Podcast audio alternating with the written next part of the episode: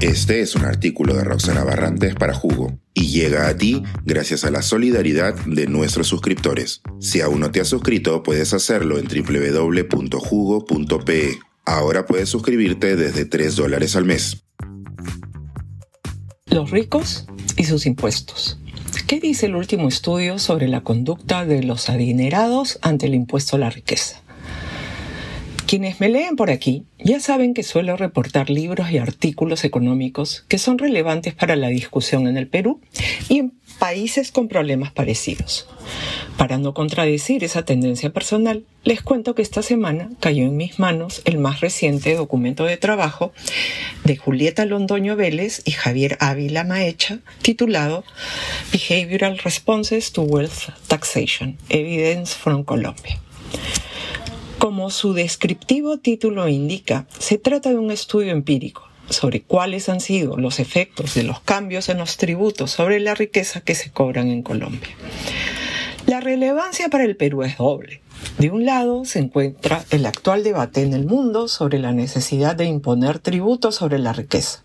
Esta discusión se origina en la constatación de la gran desigualdad, así como de la inmensa demanda de recursos públicos para atender a quienes más necesitan o sencillamente brindar servicios públicos de calidad. Nuestro país no es ajeno a esta realidad. Por otro lado, hay un detalle que no me canso de anotar, nuestro parecido con Colombia. Ambos países comparten regiones naturales, gran diversidad cultural y biológica y un pasado de conflicto armado interno, superficie de tamaño similar, junto con cifras macroeconómicas parecidas. Desde mi punto de vista, Colombia es un mejor referente que Chile para comparar políticas económicas. Para mí, el primer descubrimiento fue la existencia del impuesto a la riqueza en Colombia. Por cierto, este solo aporta menos de tres décimas porcentuales del PBI, pero en un mundo de escasez de recursos, cualquier aporte a las arcas fiscales no está de más. La pregunta cae de madura. Si Colombia lo tiene, ¿por qué no Perú? El segundo descubrimiento es que los autores han tenido acceso a los datos de los contribuyentes entre 1993 y 2016. Esto permite saber cuánto ha declarado el mismo contribuyente en todos esos años y cómo han cambiado esas declaraciones en el tiempo, particularmente ante reformas tributarias. Son datos longitudinales en nuestra jerga y valiosísimos. Que un investigador económico tenga acceso a una base de datos equivalente acá en el Perú es sencillamente inimaginable. Lo primero que pensé es que se había cuidado la reserva tributaria, pero no ha sido así, ya que para poner a prueba una de sus hipótesis usaron también los Panama Papers, esa enorme base de datos que fue develada por periodistas de investigación de varios países. De esta manera pudieron relacionar lo declarado a la Autoridad de Impuestos de Colombia con lo encontrado en esos archivos de Mossack Fonseca.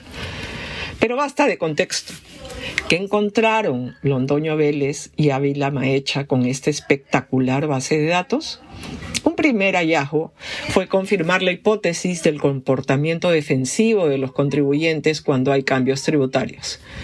Específicamente, reducen la riqueza reportada ante aumentos en las tasas impositivas, con lo cual el fisco termina recaudando menos.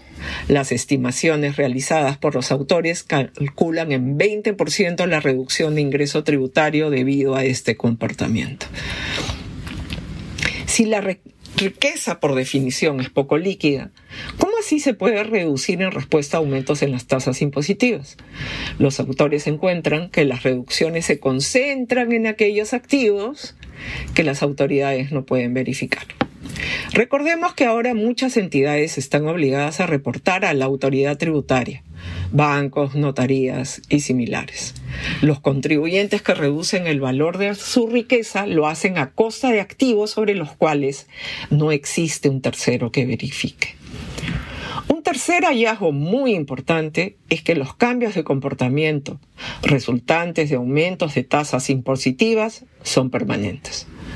En otras palabras, si modifiqué la composición de mis activos y su valor porque se me venía un incremento de impuestos a la riqueza, mantendré el cambio y terminaré reportando y pagando menos.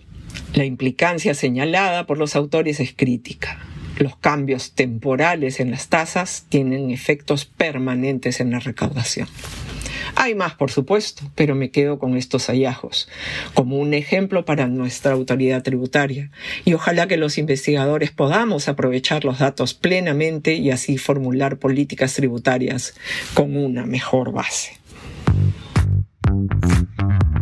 Suscríbete a Jugo y espía en vivo cómo se tramó este artículo. Nuestros suscriptores pueden entrar por Zoom a nuestras nutritivas y divertidas reuniones editoriales. Suscríbete en www.jugo.pe.